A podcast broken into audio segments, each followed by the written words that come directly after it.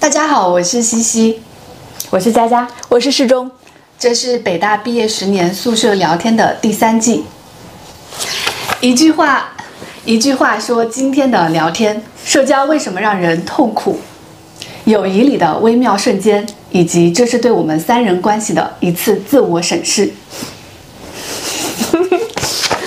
呃，顺着我们三个人的关系，其实呃，我们还想聊社交。呃，我曾经想，我人生中的痛苦都是来自于哪里？呃，工作之苦是肯定的，然后还有呃亲密关系之苦，但还有一种苦，社交之苦。嗯，刚才我们就是在录制的间隙，我发现我们对社交的定义是不一样的。就是如果是一个商业宴请客户的那个场合，在我的眼里不是社交。嗯，我把工作和社呃就是。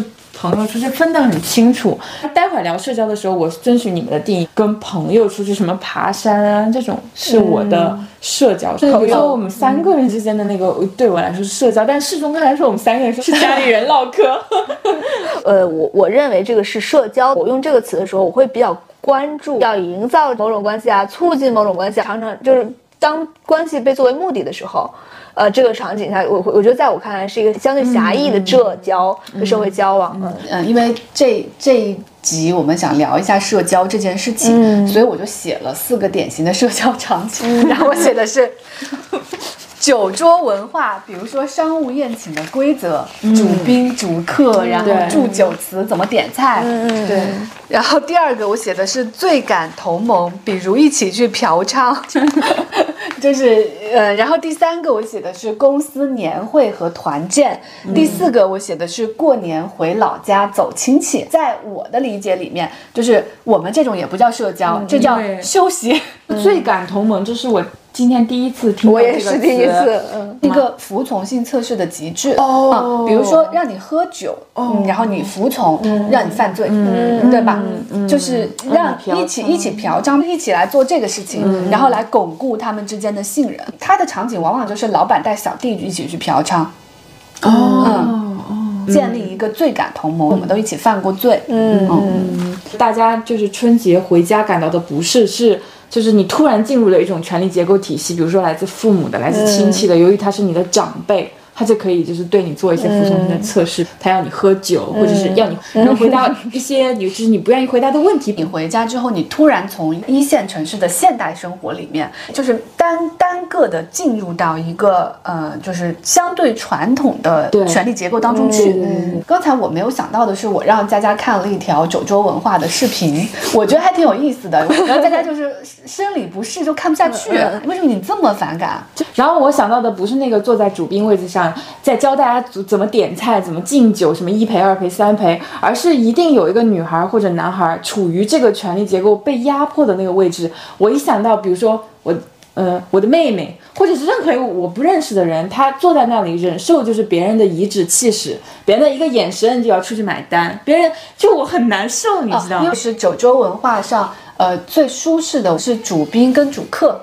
对，嗯，然后其他的人都是要么是陪陪陪着来喝的，要么是要买单然后操持的，对，然后就是嗯，就为老板鞍前马后的那种感觉。如如果我认同这样的酒桌文化，并且在其中的时候也舒适，我就是在巩固它，哪怕我无法推翻它，那在我的身上我不能就是成为他的帮凶，更何况就是女性如果在这个地位上，她可能受到的伤害是双重的，就因为。酒桌上没有人愿意撕破脸，如果于是大家对你的调侃什么的，这些都是陈词滥调了，我们就不用重复。就如果我还参与到其中的话，就是我真的就不可以。嗯嗯，因为我的工作里面很少很少出现酒桌文化。我的疑问就是，假设这个主宾想让主客做一个事儿。他为什么不直接跟他说？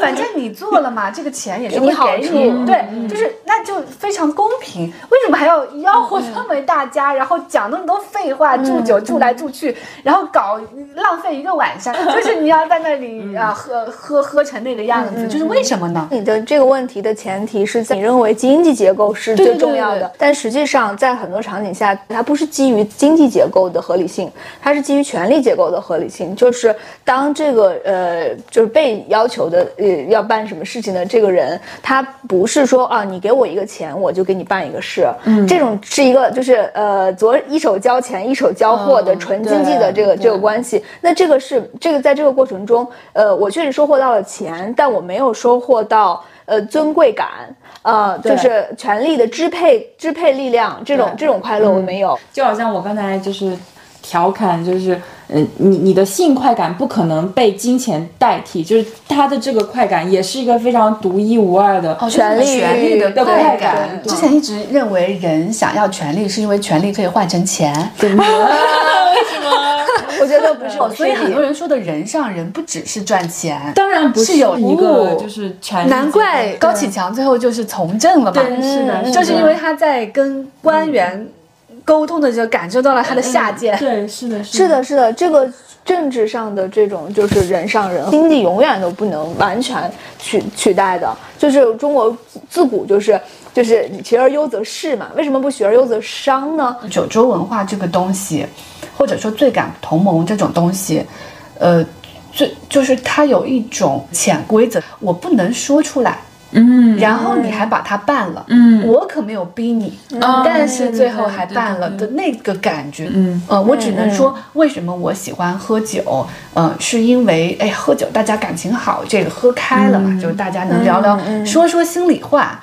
啊，但是哎他对这个他不能明说我要来利益交换，所以那种嗯察言观色、见风使舵对这样的特性，仿佛就是人家觉得我要在社会上成功与成熟，我必须要有这些技能。对，权力的快感，它来自于有很多人都在察言观色我，我对我什么都不说，你都能因为我的权利而做。就酒桌文化特别盛行的行业，它应该就不像我们这种小公司，因为我们非常脆弱，所以我们升职加薪只能按照业绩。非常的这个绩效主义。但是权力的意思就是你做得好，对吧？没用，我想提拔谁对对对我想提拔谁，我就提拔谁，这个是权力。嗯，我们在形容刚才那些场合的时候，我脑子里面出现的都是男性，比如说一个男的领导。假设啊，假设就是我们的上司都是女性，你们认为就是这种酒桌文化还会如此盛行吗？就因为研究表明，男性对于权力的追求，由于荷尔蒙的影响是明显高于女性的，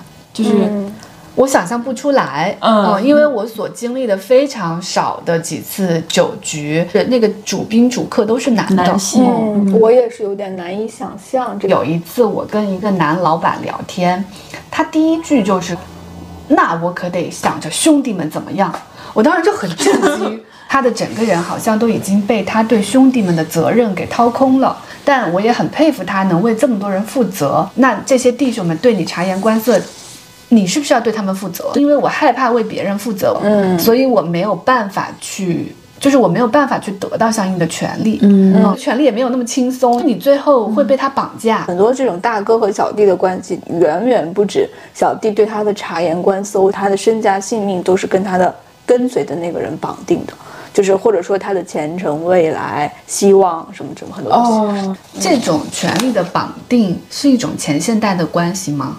我也刚才也在想，就是我们的那种绩效主义的，哎，我我给你钱，你帮我办这个事情的这种，是更现代吗？我也不知道，因为一定有人会觉得它是固有的。礼数啊，礼数跟权力其实也是对应的，嗯礼数其实就是维护某个固定的权利结构所延展出来的延展出来的。比如说拜年啊，对，儒家就先是有秩序，然后是礼嘛，嗯。礼就是维护了维护儒家的秩序，是的，，他维护了这种君君臣臣、父父子子的对秩序。它在某些特定的行业或者场景，它一定是有有帮助的，不是所有的事情都是一加一等于二，我当然直白告诉你，再直白回给我，是嗯嗯。有有一个研究好像说是就是语境语境的啊是隐秘程度嘛，比如说比如说德国是是一，就是他讲了一句话，他就是这个意思，然后可能中国是八，然后日本是十，我们就是我们是那个令三体人害怕的地球人，是的，我们是那种高语境的，就讲了 A，但实际上是 A 一撇，对对但我当时没想到。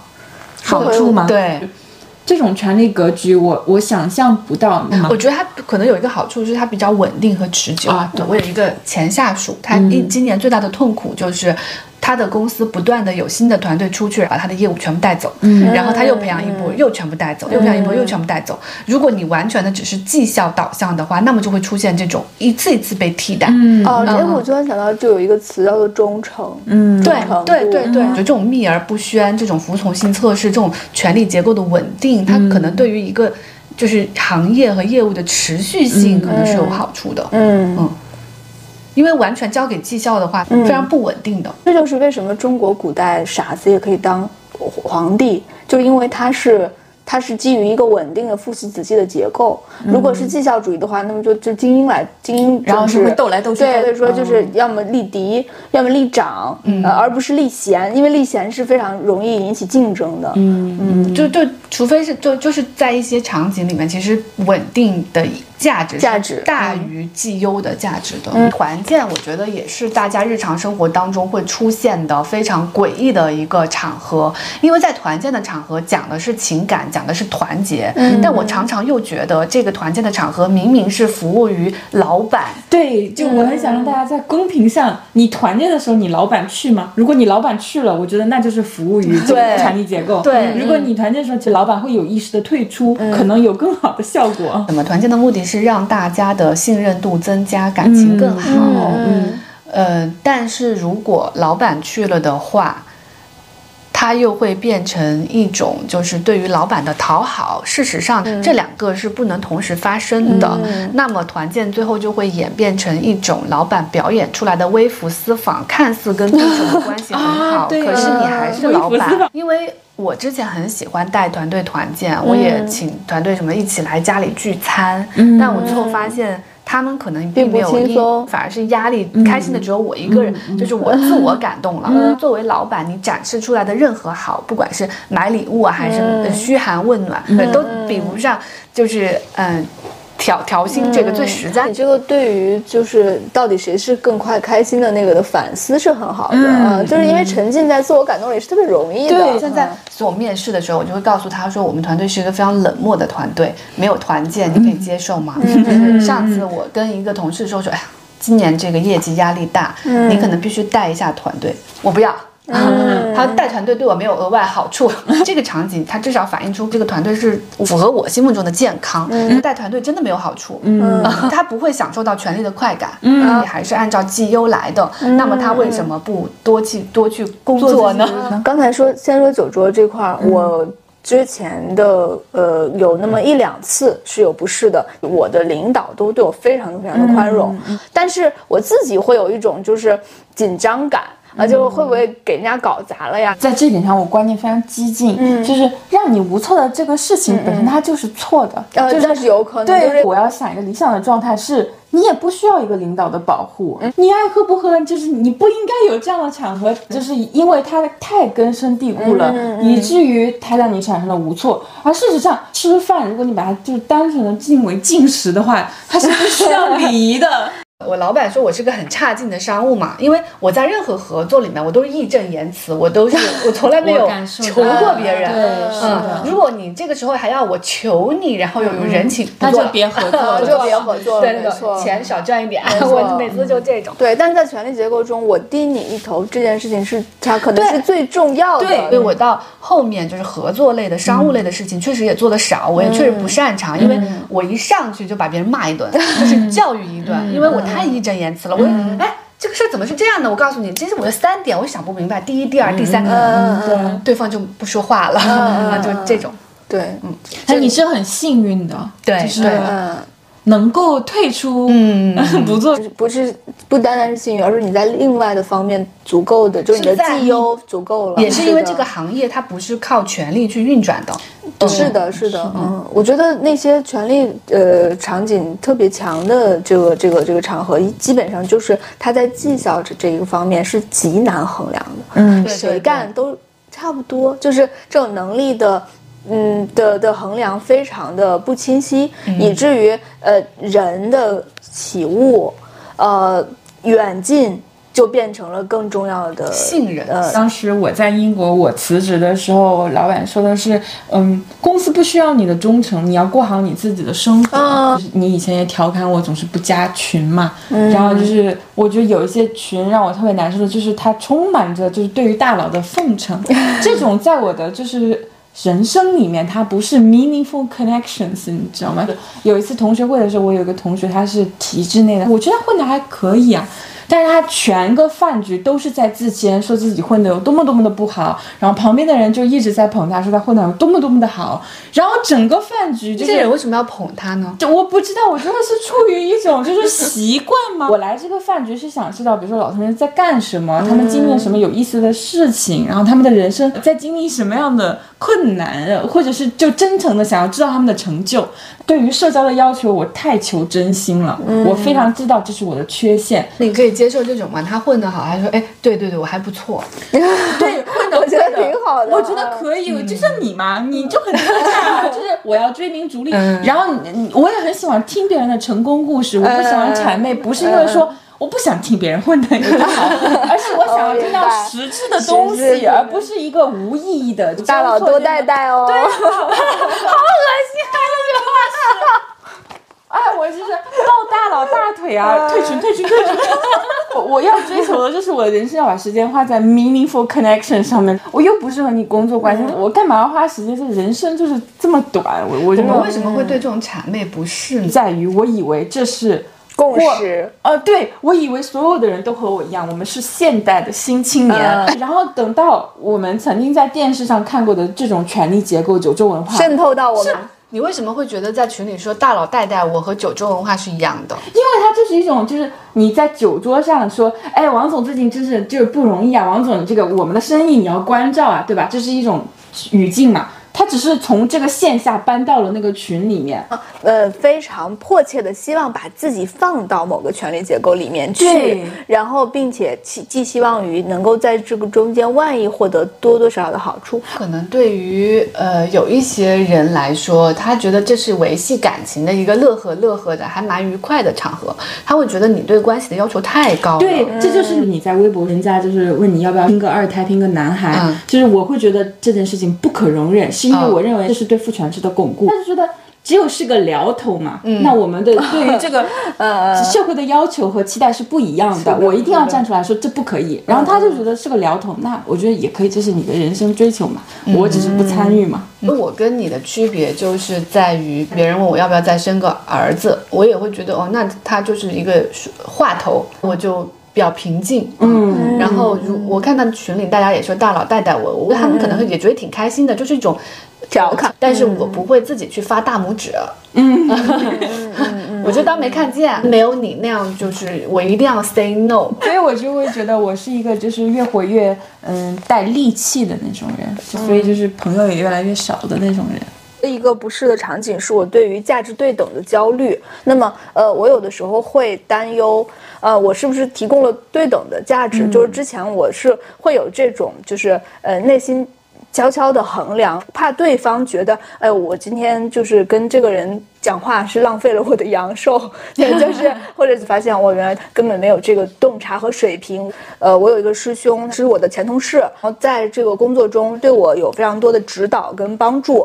当时那段时间沟通比较多，然后后来呢，就是有一段时间呢，他对我的回应没有那么热情了。然后我当时的就是焦虑，就是在于我总是那个像像学生一样，就是呃，就是去吸收人家的经验，或者是一些一些一些方法，而我没有。对，给对方提供，呃，就更多的成长，人家是觉得跟我的交流是没有质量的，所以说就不想再跟我 继续交流。我当时就挺那个失落的吧。我把这个焦虑跟老郭分享了以后，他说：“你首先你觉得这个师兄是不是一个非常有水平的人？”嗯我说：“那我觉得是的。”那他说：“一个这么有水平的人，他处理人际关系的能力应该也是很强的。那么如果他是真的心里面瞧不上你，嗯而想要跟你疏远的话，那么。”人家可能不一定让你这么容易就看出来，就是你你是你自己想太多了，就是他只是最近比较忙，或者是觉得跟你关系挺好，所以他不用太在意你是不是这什么什么想法。我后来就随着成熟的增加，我觉得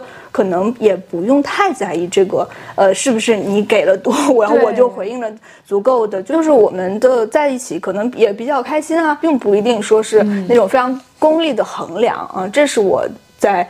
社交这个上面的一个进步，嗯，这个进步是我暂时还没有办法完成的。嗯，就像嗯，我很讨厌跟大佬打交道，嗯，因为我知道我无法克服我在一个大佬面前的自卑感。终极的解决办法其实是克服掉那种自卑感。嗯，对。但是我现在暂时还做不到，就是因为我是一个脑子里印着。阶层标签的这么一个人，我在他面前的时候，我没有办法把我完全的当人，我总是在想，我到底能给他啥呀？我啥也给不了他啊！我要溜走，溜走，溜走，走了。所以你觉得这个在这个结构中，你你是百分之百是一个求人的人？我也没有什么是求他呀，嗯，但是我又陷入却是一个低的位置，对对，我一直在那个赛道上狂奔嘛，嗯，就是我自己意识到这一点。坦诚不能解决一切的问题。虽然我在大佬面前会很有松弛感，但是我却不能够容忍，就别人在我的自拍下面说我胖，就是 我的不适感。比如说你你要出去玩，然后突然出现一个就特别特别漂亮的人，然后我我全程都在想，为什么这个人长得这么好看，这么好看，然后我就不能够 relax。这是你的自卑的。对对对，我的自卑的。所以你的标签是长在就是这个外表。所以追名逐利全西西，花容月貌滕佳佳，就你必须要就是要美。对我花了好多时间去就克服这对，包括刚才他还在问我，就说这个这视频会美颜吗？我说不会，为什么会美颜？我就对于他提出这个问题，我很惊讶。这个就是我也直面一下自己内心的不安全感。在我心里的大佬是地位社会地位很高，很有钱；在你心里的大佬是他长得很美。就像你不愿意陷入到你明明没有事情求大佬，却要在他面前凸显你的对。然后我也不愿意，就是明明不用跟那个人发生交集，却非要跟他站在一起，显得我有那么丑。难怪你跟我们成为朋友。不是不是，就是因为你从小就会被亲戚啊，就是用点评你的长相，对，以及你的亲戚中会选出一个啊，他是最好看的那个的。有没有可能你对于美的这种追求和执念，就是一个被其他人建构的？对于要结婚或者怎么怎么样这样的这样建构，你是有有意识的叛离的。但是对于美这个点，为什么你如此的福音，就是跟大家那么的但那么认同？我不觉得美。完全是被建构的。我比如说健康，它一定是美的。如果你用那套。东西你就不应该觉得那个人比你美特别多，嗯，就是磨皮，他一定是一个年轻的代表啊，对，或者白啊，对，脸要小啊，要瘦啊，这些都是父权下面的对美的建构啊，这是一种局限性，你知道吗？就是你你花毕生去，太好了，你也跳不出来。我们接下来要解决的问题是你为什么跳不出来这个对美的建构？我为什么跳不出来这个对阶层的建构？对，因为你认可它。比如说我反思完了发现，哎，生育不是必须的，结婚不是必。是的，但是我看到一个一百四十斤的我和一百一十斤的我，我难以避免的还是认可，觉得一百一十斤的我能够让我更开心，我就没有跳脱出那个。哎，我觉得这个反思特别有价值。我们觉得，呃，生育不是必须的，但有非常多的人他认为生育是必须的，结婚是必须的，不结婚会死。嗯，就是当我们面对这样子的女性的时候，我们会避免很多的优越感。对，是，对，是的，是的，你也会为一个东西有执念的，是的，比如说。对于一些呃，就是我我此时此刻不太，就是我我现在是不不是不好的一个一个状态，然后别人老是提他，我就会不舒服。找到工作没啊？啊，对对对对，毕业是的。你读博士的时候，别人老问你。对对对，是的。读博士的时候，就是你什么时候毕业是一个。就天天会被问到的问题，然后尤其是 呃，就是亲亲戚啊，就是这种。如果是我师门里面的师姐，有的时候问你，哎，论文写怎么样？他有一种调侃，就是比如说亲戚啊，他他问你。呃，你什么时候毕业？他隐含着一些问题，就是你什么时候可以自立？但，这也是你的解读，你不觉得吗？有也有可能，人家也只是一个话筒。哦，我我是会被直接问到说，那你现在还用父母给你钱？哦，或者说你读这么多年书的话，要花多少钱？对对，恰好它是你的痛点。当别人戳的时候，你就会有一种不舒适的感觉。呃，我当时在商学院快毕业的时候，大家都都会问，哎，你最近有没有面试啊？你最近面到第几轮啦？有没有 offer 啊？这个人是想表达自己的关心。其实我我们要把就是问问题的意图和我们的感受，就是它是可以分离的。那我们究竟应该遵守哪一个？那你这个事情造成的结果就是让我难受了。那不是说你出于好意问了，我就要承受。我想追问的是，为什么？嗯，你表达对别人的关心是要问他的一个隐私。那种你你最近工作找的怎么样？是我还可以接受的。我我知道这件事情来自于我的痛点，我的局限性。我有一次就在那种酒桌上，人家问你的避孕手段是什么，我觉得这是一个非常 private 的。比如说你问我，我肯定会答。但要看你们两个人的关系到哪个度，而安全的做法就是维持在那个度里面，不要做出一个 愉悦的尝试。是就是第一条视频的时候谈到。就是关于婚前性行为的这个观念，然后我说就是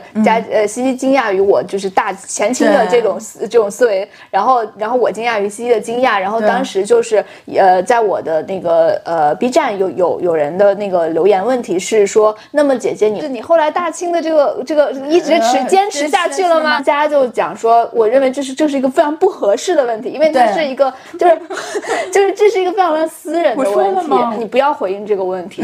我刚才回忆起我的一个行为，有一个同事他在几年前就是去了别的部门，最近又回北京了，来跟我打个招呼。他走的时候，我还没有对我跟下属、跟同事之间的边界就是做出反思，属于天天热衷于团建的时期，所以我看到他，我就本能的有一种熟悉的。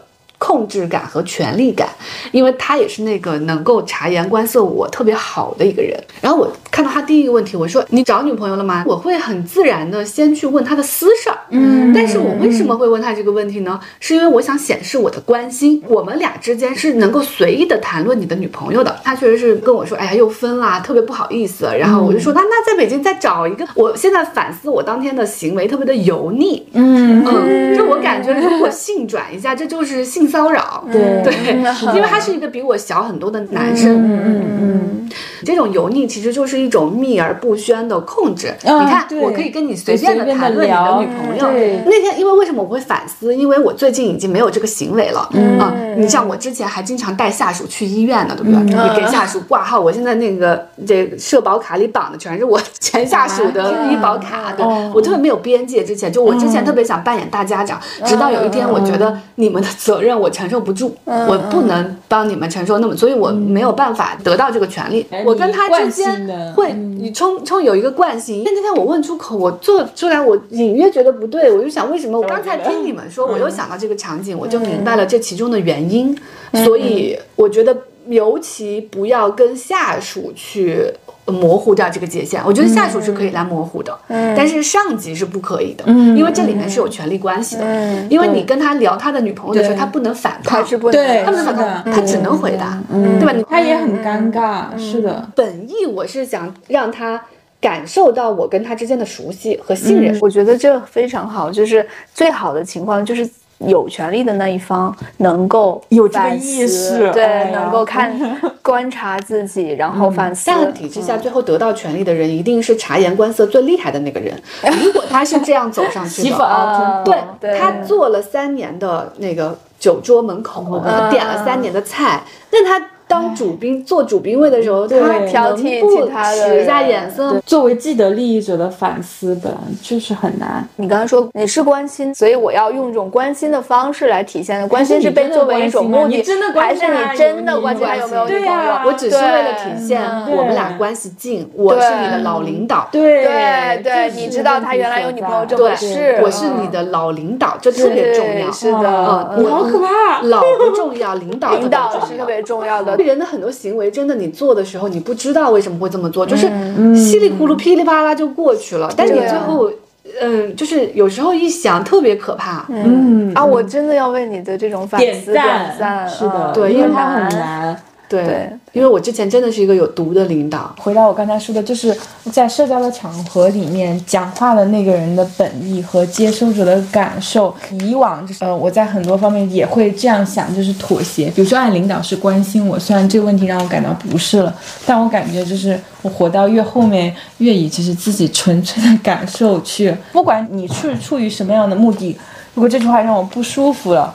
我就允许自己不高兴吧。但我觉得我知道你的本意是关心我，那么我就可以包容你说出这样的话，让我不那么舒服。但前提是你你意识到自己不舒服了，对不对？对，而不是告诉自己我不舒服是不对的。因为我不想做一个门槛那么高的人。如果你把跟你交往的门槛特别高，连大拇指都不能发，最后你不会特别孤独吗？是的，我会觉得非常的亲近。你的人生会剥离掉很多关系，是的，那最后就只剩下你的自我，还有一些我亲近的人呀，还有我们。就是我，我确实剥离掉了很多。对，我觉得够了。赤忠刚才也讲了，就是它是差序格局嘛，就是有可能有些人会一层、两层、层，一直蔓延到第十七层。我可能蔓延到一二三，然后就无力再去再去推开这一层波澜了。你知道，你一定会省去很多麻烦，也会省去很多好处。虽然我不知道他们是什么，但这是你你就是要接受的一个结果。我的父母，Eric 的父母。呃，到目前为止没有学会有话直说。有一次，我跟我妈聊完一个事儿，然后我就觉得聊得特别开心，但是我妈好像后面就情绪不是特别好。最后，我爸再过来跟我解释，其实我妈那意思是在问，如果她老了拿这钱出来，是不是要给她我再凑点儿，在北京买房子。我妈一直在说的是，她哪个朋友孩子就是在北京买了房子。哦，我当时反应就是，哎，那你在那哪儿也有个房子，挺好的。就就是就聊差了，他会绕比较远。他的心里是，他说出来了，我我会觉得他在跟我要东西。Eric 的爸爸有时候发一个微信，我真跟 Eric 就会在这里揣测半天是。他究竟需要 A 呢，还是真的像他说的他需要 B 呢？还是他借他 B 其实是需要我们给他 A 呢？为什么我们的文化里面有这么多就是不可以直说？就是刚才提到的酒桌也好。对我爸那天春节回家，他坐到我旁边就开始说：“哎呀。”去年那个光景不太好啊，什么的。那天睡觉我就说，我爸他的言外之意对，他说？光景不好，他是什么意思呢？然后他前几天还提到他想买一个车，我会这样去想这个问题。跟刚才说的，就是酒桌有一个特别大的不一样。当这个是发生在职场的时候，我们特别知道这是一种权利需求，就我要求你能够察言观色。可是呢，在亲子关在家庭关系中，在亲密关系中，他有的时候是难以把权利需求跟情感需求对区分开的。就是这是一种权利的需求，还是说我我希望我的女儿她给我这个东西不是因为我要，而是因为她爱我？也许是因为。我提了要求，你给了，那是我提的要求，我不是一个好的父母。但我暗示了一下，你马上做了，其实我没有提这个要求。我的心理负担会少很多。对，女生如果说我要这个包包，她会有心理负担的，她会觉得呃我是一个拜金女啊什么之类的。但是如果她没有说带男朋友买了，她就会觉得这是礼物，而不是我要来的。是的，我我觉得人在要一件事情的时候是有心理门槛的。今天聊了这么多社交，我有一个感受，它是一个沟通问题，它是一个你能不能有话直说的问题。嗯。有话直说是一种倒退吗？我们花了这么多的时间，然后形成了这么多的，就是共同语境，然后才能有呃潜规则。能够有话直说，是我们对这个关系更信任的表现。你是不是可以直接 say no？比如说刚才最开始说的，就是说邀请家来家家里面，对，就我不去，他不担心，所以他可以直说。我如果说了这个要求，我女儿会觉得我不是一个好母亲，所以我不能说，就是这种。他对于这个关系还是不够有信心。你看，世忠就把父母想得很善良。有一段时间，就是我我妈学那个用那个京东买东西，实际上绑等订的是老郭的那个信用卡。对，这这唯一的原因就是因为我觉得方便。我妈就给我发了一个特别长的微信，就表达说这是你们的一个大大的孝心。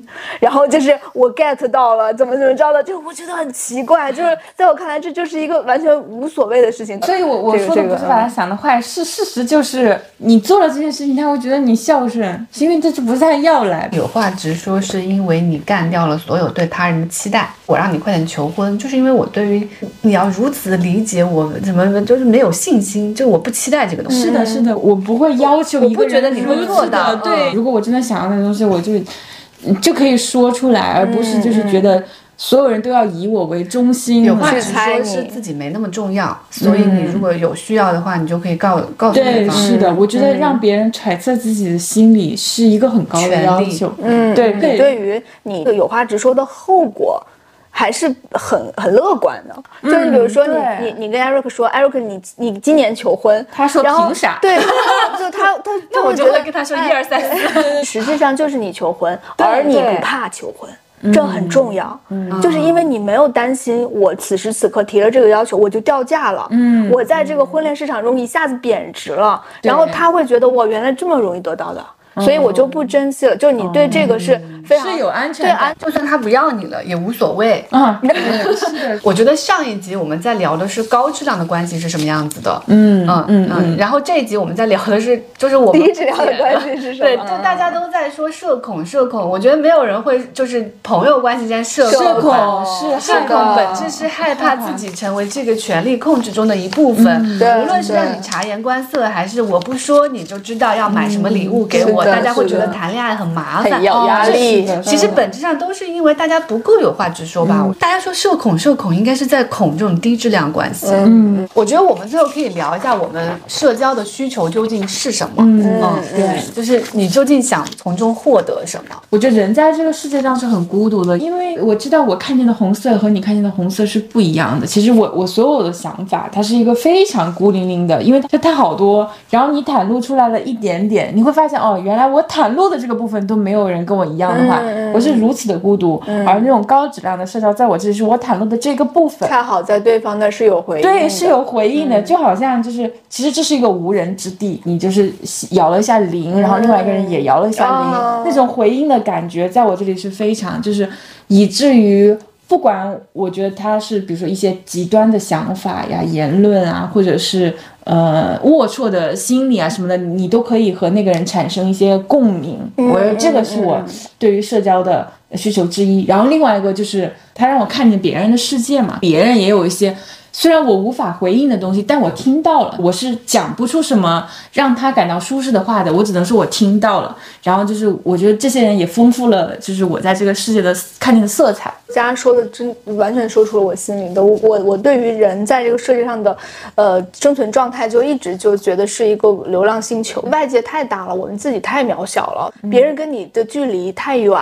差异太大，呃，就是偶然的你在发出很多信号，却偶然的收到了一个回回应，这个时候的那种呃喜悦，原来我不是一个人的那种感受，是在人和人之间交往中非常可贵的东西。还有一个点是，呃，人和人之间的那种善意带来的温暖，这种温度让人更有这个存在感。高质量关系对我的价值，一个价值是让我休息，嗯就是此刻我终于不再需要比较，嗯然后放松装呃，这个对对你来说是一个很重要的需求。对对，就是我跟这个人待着，我可以一直跟他就是啊、抽烟玩儿。就是为什么我之前抽烟很厉害，就是因为我公司的那个朋友他抽烟很厉害，我太喜欢跟他待在一块儿了。下午最幸福的时间就是跟他下楼抽烟，因为跟他下楼抽烟的时候就嗯那个不是工作时间了。而又恰恰是在跟他抽烟的那些时刻，我得到了我工作能力里面最重要的能力。嗯因为就他太厉害，他很多时候他说了一句话，但那一句话最后被我变成了一个业务。他是最早我进呃这个行业带我的人，嗯，就哪怕他对这个行业已经非常失望，他什么都不想干，当时他给了你，你觉得你学到了吗？还是说他只是让你就是能够放下？因为他是最早带我的人，嗯所以当时就是嗯做了一个很大的东西。嗯。然后老板就来问是谁做的，他就说我做的，嗯。其实他做的，他带着我做的，嗯。退出竞争了。嗯。哦，本本来他是我很嫉妒的一个人，嗯，嗯，所所以 我没有想到这一点会让你哭对。泣。对，他能力一定是在我之上的，只是在可以这个东西有的选的时候，他竟然给了我，嗯就是那种信任。他你在这个人的身上看到了一些人性的闪光点，是吗？嗯就是他既可以让你脱离你，你别哭，你哭，我看你哭，我就会想哭。啊就是他，他既让你就脱离了你原来那种比较的体系，这个人甚至就是彻底把这个比较的局面逆反过来了。这个人也是说，就是假设我走了，我们肯定不会是朋友的人。嗯，嗯，为什么呢？因为他就他就觉得我这个人很功利嘛，就是我这个人只能在职场上因为一些好处交朋友。嗯嗯那这一点是你有遗憾的地方吗？就觉没得没有遗憾，就是我就是这样的，就是、嗯而且、嗯或者说嗯，肯定是做不到亲密了。嗯嗯，此刻让你就是那么动情的点是什么？是这个人的人性的光环，还是他这种与世无争的品质，让你觉得这世间是如此稀有，就是是我全西西一辈子都无法修炼到的。嗯，就是是因为我是一个竞争性很强的人，这种人一般会把世界想得很坏。对。我对于他人没有任何期待，我对于婚姻一开始也没有期待，就是，但是这些我觉得高质量的社交对我来说就是哇，给我提供了一个美好的可以休息的地方，啊，嗯，明。白，就是，对，就是你抱着一个呃特别特别全副武装的态度去了，却发现他是一个伊甸园的那种。对，或者是你你对于这个就是对于这种社交其实是没有太多期待的，就是像你说的人性本来在你这里就是比较就很恶的灰暗的，但是这个人却带给就是一些逆转。我觉得这种事情是这种偶然的美是很美好的。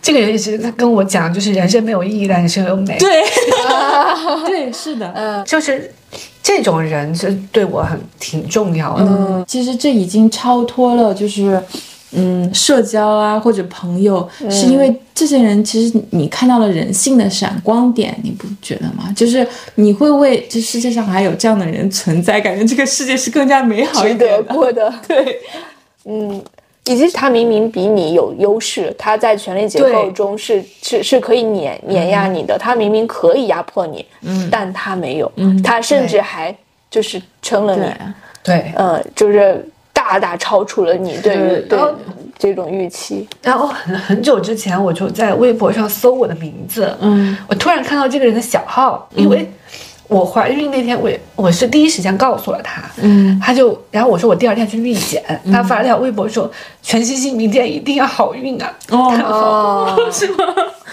那你不知道？我我当时看了那条微博，我才意识到我对他就是也是挺重要的，对就在他这里收获了。我觉得不能说是收获了他对我很多的爱，可能他对别人就是这样的，我只能说在他这里收获了休息。嗯嗯嗯，然后有一次我我我去他家里，就是也是待到很晚。然后晚上就是那那我第一次在他家过夜，然后我就很自然的说，哦，我就很自然的在沙发上躺下了。他突然说：“你怎么不睡床？”嗯我说：“嗯，我能跟你睡在同一个床上吗？”就是，对，就是他说为什么不可以？然后那天我们就聊了很多，就是我觉得我的自我探索是，就是从他那儿开始的，就是他问了我很多很多问题，嗯然后他说嘛，他说他说你知道吗？你是一个非常奇怪的人，他说我没有见过这样的人，然后他告诉我你奇怪在哪里，我在慢慢开始反思自己的一些特质，并坦然接受了他们。嗯，所以你说那个蹦蹦跳期待什么？我觉得就是期待这种东西。以及我我就想插一句，就是七七哭起来很好看，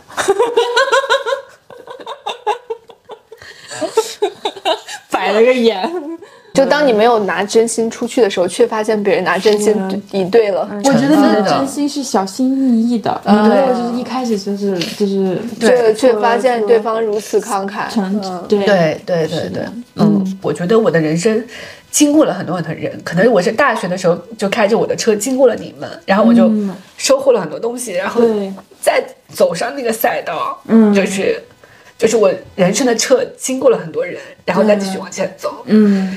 而她们都是女性，我觉得这就是那个说朋友对我心里的价值。嗯，它的价值远远超过了是的，吃一次饭暖一次对对对，就这一次聊天还让我有一个启发，就是其实我在不知不觉当中模仿了很多油腻的行为。嗯你说我去问他女朋友这事儿是不是一种模仿？我想是的。但这个模仿从哪儿来，我也不好说，因为我们已经是这个社会上有点资源的人，嗯我们是可以去给别人施压的人，我们变成了强者，对别人的控制可能要更小心。要小心。我觉得今天那个反思对我是帮助特别大。能看到这里的估计都是老朋友。时间关系，这一集我们先聊到这里。